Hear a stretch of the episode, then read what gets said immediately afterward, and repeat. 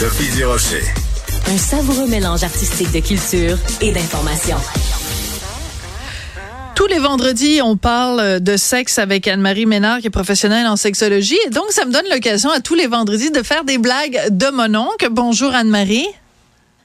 Bonjour Sophie. Alors, euh, tu te demandes tout le temps, ah, ah, ce serait quoi ma blague? Alors, tu m'as dit que le sujet du jour, c'est que fait-on après le sexe? Donc, je vais commencer à raconter ma blague. Je l'ai racontée tout à l'heure à une collègue, elle l'a pas comprise, elle l'a pas trouvé drôle. Alors, voici, c'est euh, personne numéro un qui dit à personne numéro deux, toi, est-ce que tu fumes après le sexe? Et la personne numéro deux répond, ben, je sais pas, j'ai jamais regardé. Ah, je suis pas sûre que je la comprends non bon, plus. Personne la comprend.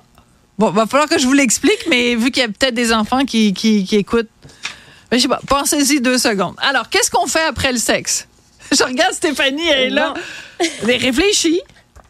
Ben, Est-ce que tu fumes après le sexe? Je sais pas, j'ai jamais regardé. Est-ce que tu fumes? Bon, en tout cas, je sais pas. OK. Alors, non seulement c'est une, une blague de mon oncle, mais en plus, personne ne la comprend. Et là, je suis vraiment désolée, je suis prise au dépourvu. Ben non, mais c'est pas, mais Je la c'est, j'aime ça. J'aime ça te déstabiliser. Alors, qu'est-ce qu'on fait après le sexe, Anne-Marie? Donc, on parle souvent des préliminaires, hein, de ce Ouais. qui se passe avant euh, le bon, le- ce qu'on appelle le repas principal euh, dans une réalité hétérosexuelle, qui est la pénétration. Euh, mais euh, qu'est-ce qui se passe après un rapport sexuel? Et là, je me suis comme posé la question parce que c'est vrai que c'est pas tout le temps un moment qui est pas plaisant, mais ça peut être malaisant. Je sais pas trop. Je me suis informée sur euh, le sujet et j'ai trouvé des études. J'adore les études. Donc, il y a Archives of Sexual Behavior euh, qui a interrogé plus de 335 couples pour euh, avoir une idée de leurs euh, habitudes au-dessus de trois mois.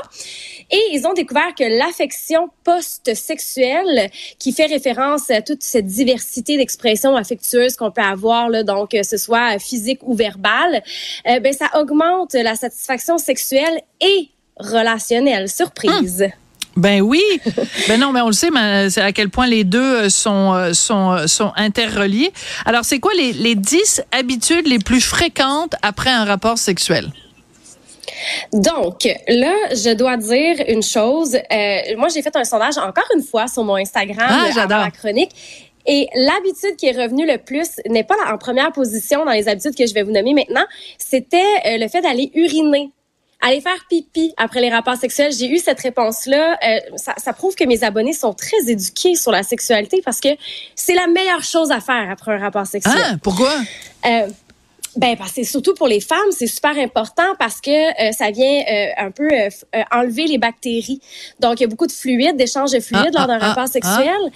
Et euh, on s'évite euh, bien des, des casse-têtes d'infections urinaires euh, après les rapports sexuels. C'est super important Je ne pour savais pas. éliminer les bactéries. D'accord. Oui, bon, ben écoute. chez la femme. Oui, ben, en fait, notre urette est plus courte que celle de l'homme, donc les bactéries voyagent plus facilement vers la vessie. Donc, je vous le dis, il faut aller faire pipi après un rapport sexuel. Vous avez 45 minutes environ pour le faire. Eh ben, ben je vais, euh, je vais, euh, je vais pratiquer ça en fin de semaine. Ça, ça peut vous éviter des casse-têtes. Bon, donc, Pourquoi euh, tu y a? Ben non, mais je ris parce que tu nous parles de tes plans du week-end. Ben oui, après le hockey. Y a-tu du hockey en fin de semaine? Bon, en tout cas, ensuite, donc alors ça, c'est ça, c'est c'est tes abonnés Instagram qui ont répondu ça.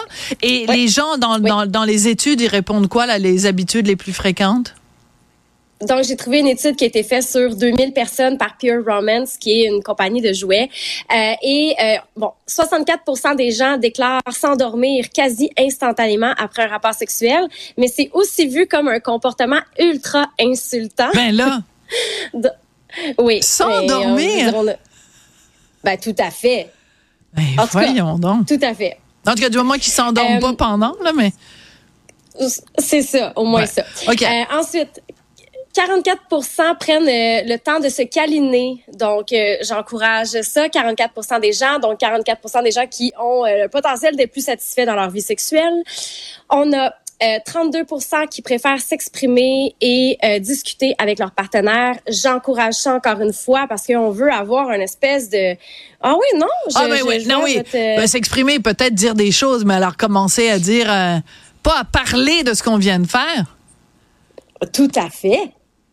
Oh mon Dieu! à fait. Ah bon, ben alors, ce sera. il- toi et moi, c'est impossible. là. Ça, ça, ça, ça se fera jamais. Parce que là, c'est comme s'il faut parler après. Eh ben non, on passe à autre chose. En wait donc, beding, bedang, on se lève, on s'en va boire, euh, manger un grilled cheese, quelque chose, non? Il y a- les gens parlent pas d'aller manger après? Ben oui, ça, Oui, ça fait ah, partie. euh, C'est 10 des gens. 10 Ah, des gens vont aller Bon. manger après. Mais, mais c'est important de se parler, Sophie. C'est comme après avoir fait une émission, on veut savoir les bons coups, les moins bons coups, euh, de quoi on va parler la prochaine fois. Donc, on est en train de préparer le prochain rapport sexuel. Moi, je dis ça comme ça. OK. Bon, ben, j'en, dirai pas plus, là, parce que ça implique quelqu'un de, de- qui travaille à la même station que moi en ce moment. Mais euh, non, discussion. Qu'est-ce qu'il y a à dire? Tu, tu vois bien si ça s'est bien passé.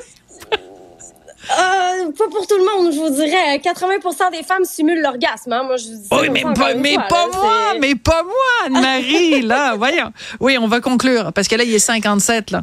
Euh, donc, euh, très important d'uriner. Pourquoi, et pourquoi, euh, c'est quoi la dysphorie post-coïtale? Tiens, très, très, très, très, très, très rapidement. Très, très, très rapidement, la dysphorie post-coïtale, ce sont des gens qui vivent des émotions très fortes après les rapports sexuels. Donc, il y a beaucoup de gens qui vont soit pleurer après l'orgasme ou avoir un fou rire après l'orgasme. Donc, sachez que c'est normal si ça vous arrive.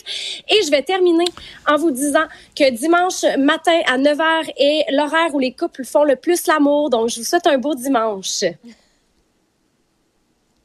Dimanche matin à 9 h, mais mon Dieu que c'est plate parler après, c'est plate pleurer, c'est plate.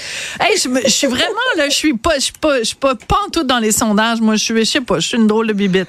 Merci beaucoup Anne-Marie Ménard, ça a été un plaisir. Je voudrais remercier Marianne Bessette et Cybelle Olivier à la recherche, Jean-Philippe Leroux à la mise en onde et vous à la maison, vous êtes formidables, on vous adore. Merci d'être là. Passez une excellente fin de semaine. On se reparle lundi. Puis manquez pas, hein, sortez-moi d'ici dimanche, 18h30 à TVA. Merci. Au revoir.